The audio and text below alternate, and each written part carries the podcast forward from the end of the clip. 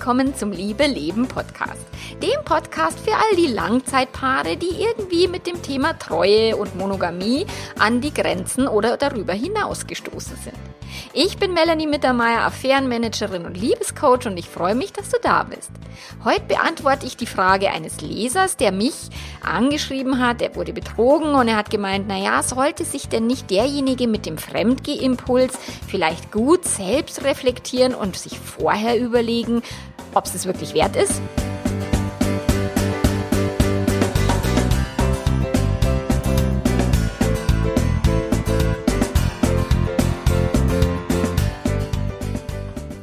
Ja, das ist natürlich eine gute Frage. Und das, äh, diese Frage stellen sich, glaube ich, Hunderte und Tausende und Millionen von Menschen, ähm, die, die fremdgegangen sind und die, die betrogen worden sind. Hätte nicht der oder diejenige äh, das Hirn einschalten sollen, bevor er oder sie was Blödes tut.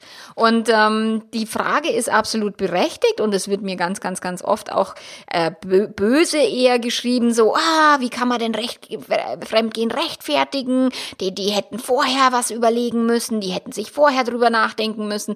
So, und ähm, ich versuche Verständnis aufzubringen oder ich bringe Verständnis auf, wenn es eben schon passiert ist, weil dann ist es spät dann lasst sich's nimmer zurückdrehen. Dann ist ein hätte, hätte Fahrradkette macht überhaupt gar keinen Sinn mehr. Und grundsätzlich darüber zu überlegen, ob nicht die, die Person mit dem Fremdimpuls ähm, sich äh, gut wirklich überlegen sollte, was sie da tut. Äh, ja, die möchte ich jetzt hier auch wirklich näher beleuchten, weil es so spannend ist, darüber nachzudenken und weil es eben tatsächlich so ist, dass das menschliche Gehirn halt leider so nicht funktioniert. Sonst würden wir alle nicht im Verkehr zu schnell fahren, wir würden alle nicht zu viel essen, wir würden alle nicht ähm, eben äh, uns auf Liebeleien einlassen, die uns dann irgendwie um die Ohren fliegen. Wir, wenn das menschliche Gehirn immer auf Großhirnspur unterwegs wäre und immer reflektiert handeln würde, dann wäre das tatsächlich ein legitimer Gedanke. Nur unser Gehirn funktioniert ganz, ganz oft und viel öfter als im, im wirklich reflektierten Großhirnmodus fu funktioniert das Gehirn ganz viel im automatischen ähm, Steinzeitmodus. Und das automatisierte Steinzeitgehirn ist schnell, es ist unbewusst, es ist emotional und es geht immer da lang, wo es am meisten Lustgewinn findet, am wenigsten Schmerz ähm, vorfindet und noch im Idealfall Idealfall ganz, ganz viel Energie sparen kann, weil unser Gehirn dafür gebaut wurde, unser Überleben zu sichern und nicht eine Langzeitbeziehung zu führen und nicht irgendwie monogam zu sein. Dafür, also das wurde in unser Gehirn so nicht eingebaut, dass man sogar, man muss ja aber treu sein. So, das äh, kennt das Gehirn nicht. Das Gehirn sagt, ich will Dopamin, so viel wie möglich. Ich möchte äh, keine Schmerzen haben, weil Schmerzen sind echt doof und ich möchte auch wirklich keine unnötigen Kalorien verbrauchen, weil wer weiß, wann das nächste Mammut wieder um die Ecke biegt. So, und das hat uns wirklich als in der Steinzeit da, dahin gebracht, dass wir heute halt noch auf diesem Planeten sind. Und ja, im Laufe der Zeit hat sich ein Großhirn dazu gesellt. Wir haben die Möglichkeit der Selbstreflexion. Wir haben die Möglichkeit, über Dinge nachzudenken und zielgerichteter zu handeln. Das ist in der heutigen Gesellschaft auch eine gute Idee, weil wenn wir unserem Steinzeitgehirn ständig die Führung überlassen würden, dann würde es hier echt gravutisch ausschauen auf diesem Planeten. Und deswegen sind wir gut sozialisiert, deswegen haben wir ein, eine Moral, deswegen haben wir auch ein Gewissen, was uns hilft, so zu handeln, wie es unserem Zusammenleben halt dienlich ist. Nur leider, oder also für viele leider, handeln Menschen halt nicht immer in dieser vernünftigen Art und Weise, in dieser langsamen Denkart und Weise, in dieser reflektierten Denkart und Weise. Und deswegen ähm, greife ich da jetzt schon mal vorweg und äh, jetzt lese ich dir noch die Frage, Frage vor, die der Mann an mich geschrieben hat. Ähm, ein Vorschlag für meinen Blog und Podcast-Thema. Deswegen, ja, danke, finde ich sehr, sehr cool. Er hat sich auch sehr kurz gefasst, mega cool. Ähm, es stellt sich die Frage, ob und wie ein Fremdgehimpuls zunächst durch eine Art Selbst Selbstreflexion betrachtet werden sollte. Manchmal ist es gut, nicht jedem Bedürfnis sofort nachzugeben. Zumindest nicht ohne zuvor über die Auswirkungen für mich und das Leben mit meiner Partnerin, Kindern und so weiter nachgedacht zu haben. Und ja, da bin ich voll bei dir. Also wenn ich ein zielgerichtetes Leben führen möchte, wenn ich weiß, ich möchte die und die Ziele erreichen in meinem Business, ich möchte die und die Ziele erreichen in meiner Familie, in meiner Ehe, ich möchte, ich habe finanzielle Ziele, ich möchte irgendwie so und so viel Geld sparen oder irgendwie mir ein Eigenheim zulegen oder sowas, dann muss ich mir immer überlegen, was mache ich da? Ich kann auch nicht Geld ausgeben, irgendwie zum Fenster rausschmeißen oder mir irgendwie die tollsten Klamotten kaufen, äh, wenn ich auf der anderen Seite den Wunsch habe, ein Eigenheim zu finanzieren und ich nicht so viel verdiene, dass es beides geht. Also manche Menschen können ja das Geld beim Fenster rausschmeißen, die haben genügend, nur die meisten müssen sich überlegen, wofür setze ich mein Geld ein. Und es ist hier in meinem Unternehmen nicht anders, wo ich wirklich überlegen muss, welche Fortbildung bringt mir jetzt den meisten, ähm, den meisten Vorteil für mein Business. Ist es eine, eine Fachfortbildung, dass ich immer noch besser werde im Coaching? Ist es eine Business-Fortbildung, dass ich immer noch besser werde im Unternehmertum? Solche Dinge muss ich mir ständig überlegen und dann dann auch schauen, okay, welch, wann gebe ich welches Geld wofür aus? Und dann muss ich natürlich immer noch genügend Geld zurücklegen für meine ganzen Steuern, die ich zahlen muss. Und es ist mittlerweile schon echt ganz schön viel. Und äh, durch das darf ich hier immer gut mit dem Großhirn arbeiten oder auch darf ich mein Großhirn immer einschalten, wenn mein Steinzeithirn sagt, lass uns Netflix schauen oder draußen scheint die Sonne, lass uns einen Eiskaffee trinken gehen. Ich stehe trotzdem hier im Büro oder sitze im Büro und arbeite, auch wenn mein primitives Gehirn eigentlich lieber was anderes tun würde, wenn das Dopamin äh, woanders warten würde an einer anderen Stelle. So auch da darf ich mein Gehirn immer gut, gut, gut reflektieren und gut an die Hand nehmen, weil das macht auch manchmal, was es will. So, und das wäre natürlich schön, wenn jemand, der irgendwie einen Fremdgehimpuls hat, den so gut reflektieren würde. Nur was ich ganz häufig erlebe, ist, dass die Menschen, die fremdgehen, da sehr, sehr unbewusst reinstolpern, dass die sehr emotional handeln, dass die Gefühle da überkochen, dass sie sich plötzlich fühlen, wie als würden sie aufblühen, weil plötzlich jemand da ist, der sie wertschätzt und der sie sieht und der Komplimente macht, begehrt, was auch immer. Und das ist etwas, wo unser Gehirn sich sehnt und dann das runtergeht wie Öl und dann kommt eins zum nächsten, dann ist vielleicht auch noch irgendwie die Gelegenheit optimal und günstig und das Gehirn sagt, ah ja, vielleicht erfährt es ja niemand. Ähm, es ist ja dieser Heimlichkeitsfaktor. Weshalb leben denn so viele Menschen in eigentlich monogamen Beziehungen, aber gehen fremd, anstatt zu sagen, ich glaube, eine offene Beziehung wird viel besser zu mir passen, ähm, tun die Menschen nicht. Weil sie haben A, davor Angst, dass der Partner das auch tun würde, B, dem Partner immer die volle Wahrheit zu sagen und C, C, dass der Partner sagt, äh, nö, das will ich aber jetzt nicht, das hörst jetzt bitte auf. Deswegen, wenn Menschen einen Fremdgeh-Impuls haben, A, ist der nicht so bewusst, dass der Mensch sich denkt, ah gut, jetzt habe ich einen Fremdgeh-Impuls. also bei mir war das auch, er, er, er bezieht sich da auf Blogartikel von mir, äh, wo ich geschrieben habe, dass ich auch Angst hatte, was Blödes zu tun, als ich fremdverliebt war. Ich kann, konnte das natürlich rückwirkend, kann ich das viel besser reflektieren, als es mitten in dieser Situation gewesen ist. Wäre die Situation perfekt gewesen, hätte sie, äh, keine Ahnung, die, die Umstände wären perfekt gewesen. Ich weiß nicht, was ich getan hätte. Kann sein, dass mein Gehirn da Vollgas gegeben hätte im Sinne von Fremdgehen und so weiter. Nur rückwirkend war das natürlich schon so, dass ich Angst hatte, was Blödes zu tun, ganz klar. Aber in manchen Situationen ist das Gehirn hier nicht so reflektiert und arbeitet sehr viel schneller und lässt sich auf Dinge ein, die es momentan als das Beste, als die beste Entscheidung empfindet. Und da kann es sein, dass das primitive Steinzeitgehirn am Start ist und sich dann entscheidet, fremd zu gehen, anstatt sich reflektieren und dann erstmal überlegen, ja, lohnt sich das jetzt wirklich? Welche Auswirkungen könnte es auf meine Familie haben? So, weil das weiß jeder, dass Fremdgehen verdammt blöde Auswirkungen auf die Familie hat. Das ist in unserer Gesellschaft, ist es überall klar. Es gibt kaum im, im, im Fernsehen oder irgendwo im Kino etwas, wo Fremdgehen nicht mit ganz schlimmen Dingen äh, bestraft oder, oder Konsequenzen endet. So, das wissen wir alle, das ist uns in Fleisch und Blut übergegangen und deswegen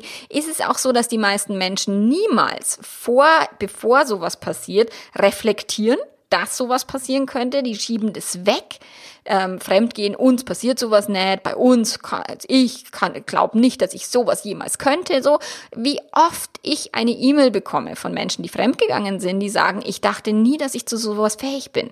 Wie oft ich eine E-Mail bekommen habe von Menschen, die betrogen worden sind, die gesagt haben, ich dachte, mir könnte sowas nie passieren. Ja, Pustekuchen. Uns allen kann es passieren und uns allen kann passieren, dass unser Gehirn nicht da ist, wo wir es haben wollen und dass unser Gehirn nicht danach handelt, wo unsere Ziele sind, weil unser Gehirn reagiert auf unsere Emotionen. Und wenn wir sehr emotional sind, dann handeln wir aus dieser Emotion heraus. Und wenn die Emotion gerade sehr lustvoll und sehr begehrenswert ist, dann kann das Gehirn auch fremd gehen, obwohl es genau weiß, welche beschissenen Konsequenzen es haben kann. Und da ist eben noch dieser Faktor des, der Heimlichkeit. Es ist sehr reizvoll für unser Gehirn, etwas zu tun, was wir nicht dürfen. Es ist sehr reizvoll, Grenzen auszuloten und zu überschreiten, auch wenn wir wissen, fuck, wenn das rauskommt, dann bin ich echt am Arsch.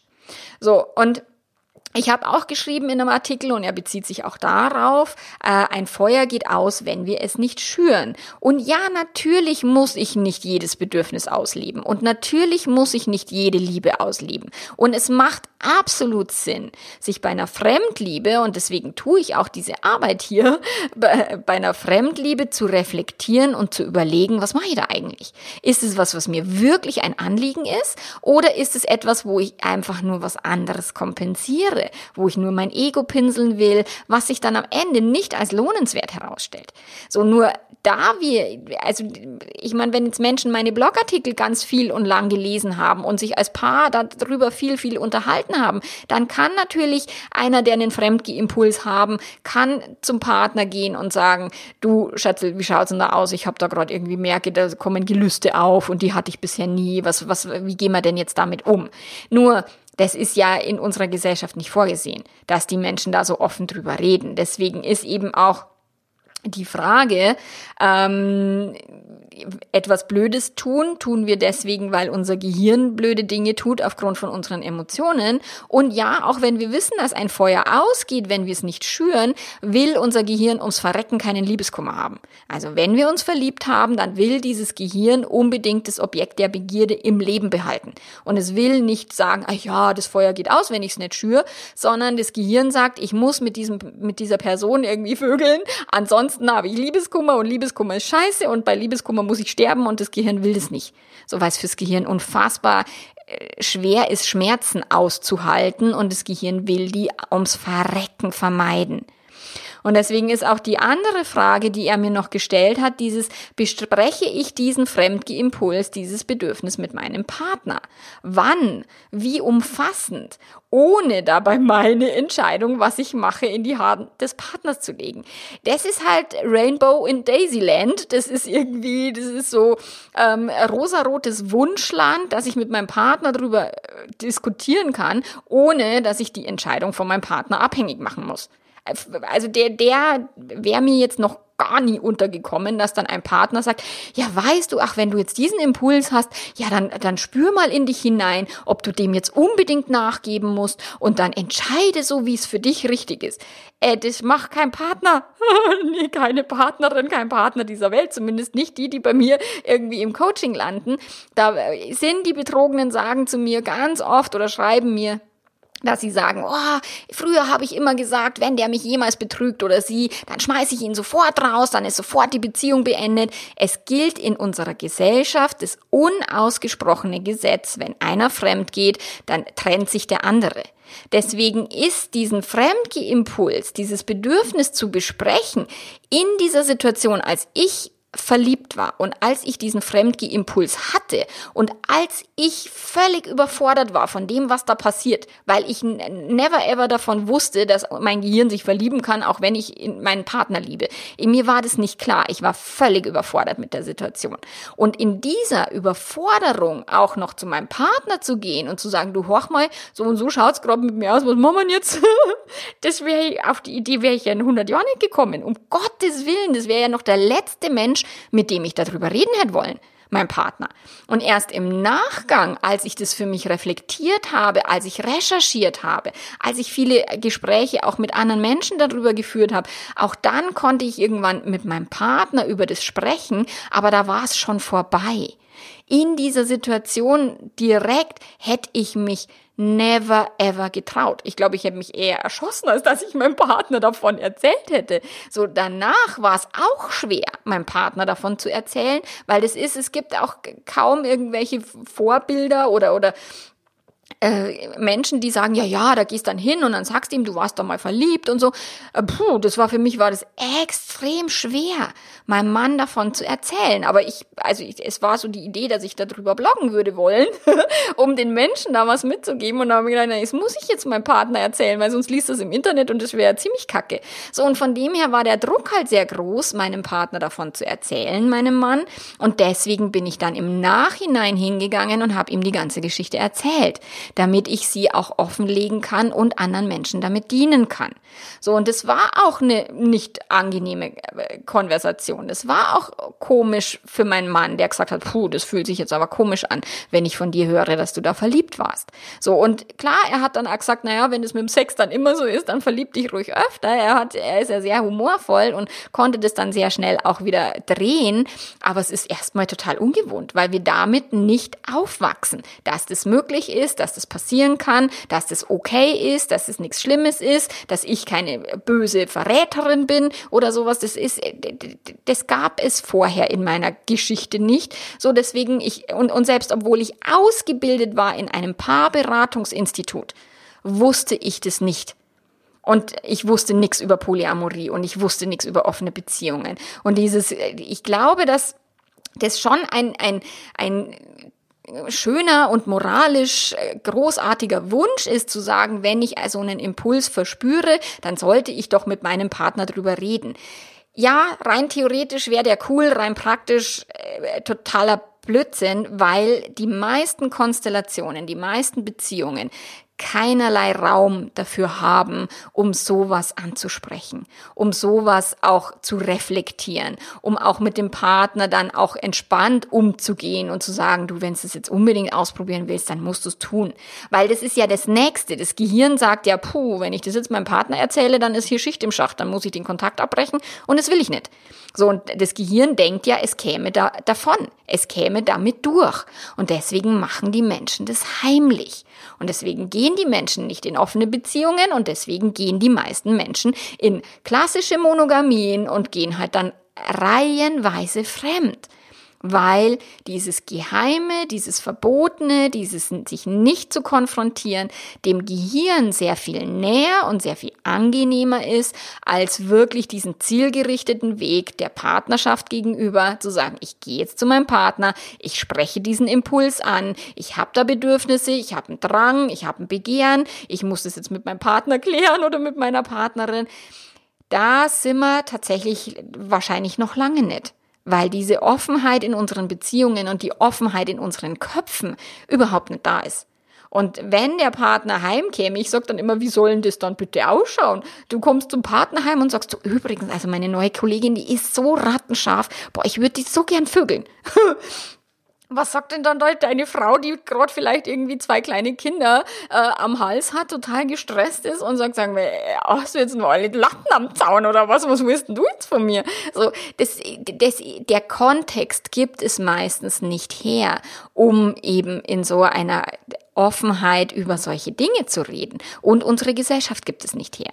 Und von dem her, ja, die, diese, diese Frage ist absolut berechtigt und ja, ich sag auch, wir dürfen alle uns selber reflektieren. Bevor ich das nächste Stück Kuchen esse, muss ich überlegen, ist denn mein Ziel, ähm, mein Körpergewicht und so weiter, was habe ich da für Ziele und passt der Kuchen jetzt da nein oder nicht? Mein Gehirn sagt immer, ach komm, der war nicht und er passt hinten und vorne nicht nein. So, mein Gehirn gibt auch da immer leider den falschen Impulsen oder oft den falschen Impulsen nach und ich muss mich unfassbar zusammenreißen, wenn ich sage, ich möchte jetzt mal zwei, drei Kilo abnehmen. Das ist, mein Gehirn sagt in der Pizzeria, du isst jetzt eine Pizza. Und, und, und ich sag, äh, nein, keine Pizza essen, nicht tun. mein Gehirn tut's trotzdem. Und das ist dasselbe mit Fremdgehen. Wir puffern unsere Emotionen mit, mit Essen, mit Alkohol, mit Sex, mit Porno, mit Netflix und so weiter, wenn wir nicht aushalten können, einen Drang mal zu überleben, einen Drang nicht auszuleben, ein Gefühl mal zu unterdrücken. Das ist für uns extrem anstrengend und extrem schwer und das Gehirn will am liebsten Energie sparen. Und deswegen wird es eher einem Drang nachgehen, als den Drang wirklich zu reflektieren und es dann bleiben zu lassen. Und natürlich gibt es viele, viele, viele Paare, wo ein Fremdgehimpuls stattgefunden haben und die sich massivst unterdrückt haben und sich massivst ähm, nicht erlaubt haben, diesem Impuls nachzugehen, die auch nicht mit dem Partner drüber gesprochen haben, sondern den wirklich weggeschoben haben. Und ich glaube, dass das die ungesündeste Variante ist. Dieses, da ist ein Impuls, ich erlaube dem gar nicht an die Oberfläche zu kommen. Ich drücke den irgendwie weg und wir zahlen einen Preis. Egal, ob es vielleicht ein körperlicher Preis ist, ob es der Preis ist, dass wir keine Lust auf Sex haben oder solche Dinge. Ich glaube, wir zahlen dafür einen Preis, wenn wir uns nicht erlauben, dieses Gefühl zu fühlen und wenn wir auch keine Möglichkeit haben, mit diesem Gefühl überhaupt mit irgendjemandem zu reden. Und wie viele meiner Kunden erzählen mir, du bist die einzige Person, mit der ich reden kann, wo ich mir immer denke, so krass, aber das ist ganz oft so, egal ob es jetzt eine Geliebte war, ob es eine Betrogene oder ein Betrogener ist oder tatsächlich derjenige, der fremd geht, ist ja noch schlimmer, der hat noch weniger irgendwie Möglichkeiten, jemandem davon zu erzählen. Und, und dann bin ich die einzige Person. So, und das ist etwas, wo wir dann der Wunsch dann danach so, ja, sollte man da nicht drüber reden? Ja, wäre schön wenn wir so eine offene Kultur hätten. Aber wir haben ja noch nicht mal eine offene Kultur, dass wir über sexuelle Bedürfnisse reden, dass wir über sexuelle Wünsche in der Partnerschaft reden, dass wir darüber reden können, dass wir andere Menschen attraktiv und toll finden. In vielen Partnerschaften ist es überhaupt nicht möglich, weil der Partner dann drei Tage beleidigt ist oder irgendwie ein Gesicht zieht und nicht damit klarkommt, weil der Selbstwert zu niedrig ist. Whatever. So, das ist meistens tatsächlich in unseren klassischen Beziehungen mit diesen monogamen Idealvorstellungen von ich habe die eine Person für immer gefunden und dann ist alles fein und ich liebe nie jemand anderem. Das ist auch die die Kultur, in der wir groß werden und auch die Hollywood und und Disney Geschichte, die prägt uns dahingehend, dass es nicht in unseren Köpfen vorhanden ist, dass Fremdgehen dazugehört, dass Fremdgehen passieren kann, dass wir über Fremdgehen überhaupt reden könnten. So, natürlich wäre das großartig, wenn wir bei jeder neuen Beziehung sagen könnten, du, wie schaut's denn aus? Bist du schon mal betrogen worden? Hast du schon mal jemanden betrogen? Wie ist dir damit gegangen? Was machen wir denn, wenn es bei uns passiert? Ob es jetzt in, in zwei, in fünf oder in 15 Jahren ist? Wie, wie wollen wir denn damit umgehen? Lass uns doch dann drüber reden und so weiter. Das macht ja keiner sondern es wird wieder weggeschoben und auch wenn die, die betrogen worden sind oder in den Familien, wo Fremdgehen irgendwie ein, ein Drama war, das wird immer so weit weggedrängt und, und kommt erst aufs Tablett, sobald irgendwie eine äh, Affäre aufgeflogen ist. So, jetzt habe ich irgendeine Kalendermitteilung gekriegt. Ah, an Essen, Familie vorbereiten. Steht da. genau. Also so viel zu dieser Frage. Ja, es wäre schön.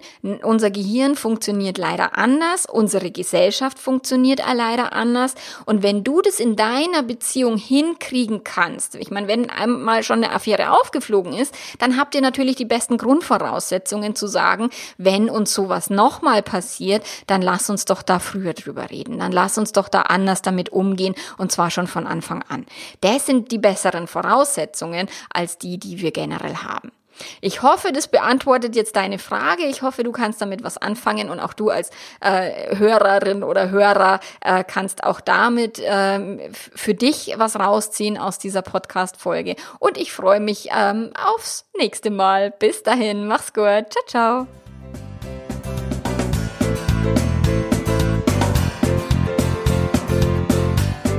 Wenn du in der einen oder anderen Art und Weise mit Untreue konfrontiert bist, wenn du irgendwie ähm, vor einem Scherbenhaufen hockst oder sagst, okay, wie gehe ich denn in meiner Partnerschaft anders damit um, dann ist es eine gute Idee, mich zu kontaktieren, entweder meine Online-Programme zu kaufen oder tatsächlich mich für ein Coaching zu buchen, weil ich kann euch da an die Hand nehmen, ich kann euch helfen, durch die, die, den Prozess durchzugehen, was es braucht, um eben aus so einer Krise dann gestärkt hervorzugehen und die so gut wie es geht zu verarbeiten, um auch gestärkt für die Zukunft zu sein. Ich freue mich von dir zu hören. Mach's gut, bis dann, ciao, ciao.